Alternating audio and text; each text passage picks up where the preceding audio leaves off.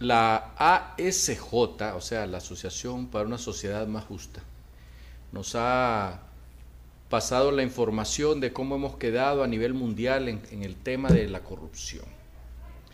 En el tema de la corrupción, los mejores países son los países nórdicos, es decir, están en los primeros lugares, de uno hasta 180 y tantos. Nosotros desafortunadamente estamos ocupando el puesto 157 de 180. El peor país del mundo, el más podrido, es Venezuela. ¿verdad? Ahí está también Irán, Irak, Siria y algunos países de, de la África subsahariana, eh, de los países de color, de donde están los negros.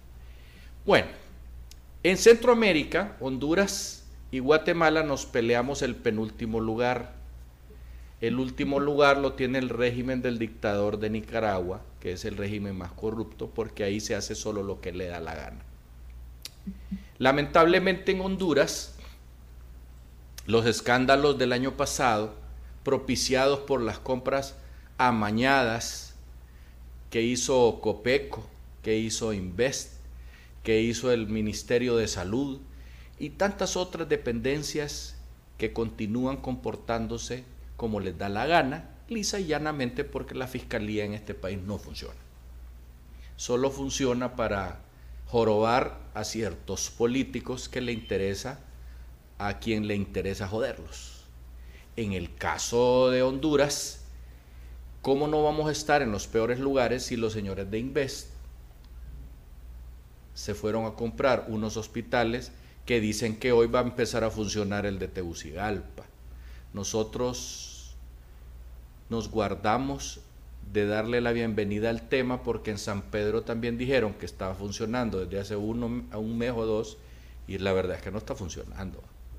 Las camas están utilizándolas para poner ahí los enfermitos, pero los demás departamentos no funcionan.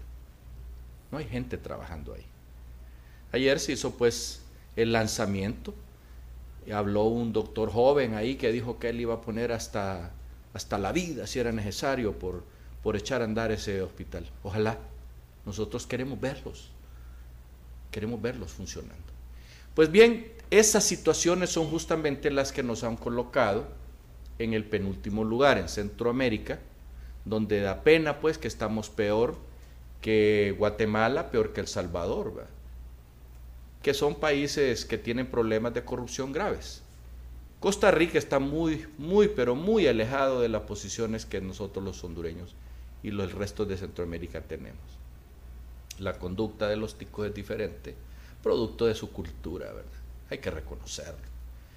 Por lo tanto, pues una vez más, y cada día vamos más para abajo, o sea, más para, más para los 180, para allá arriba.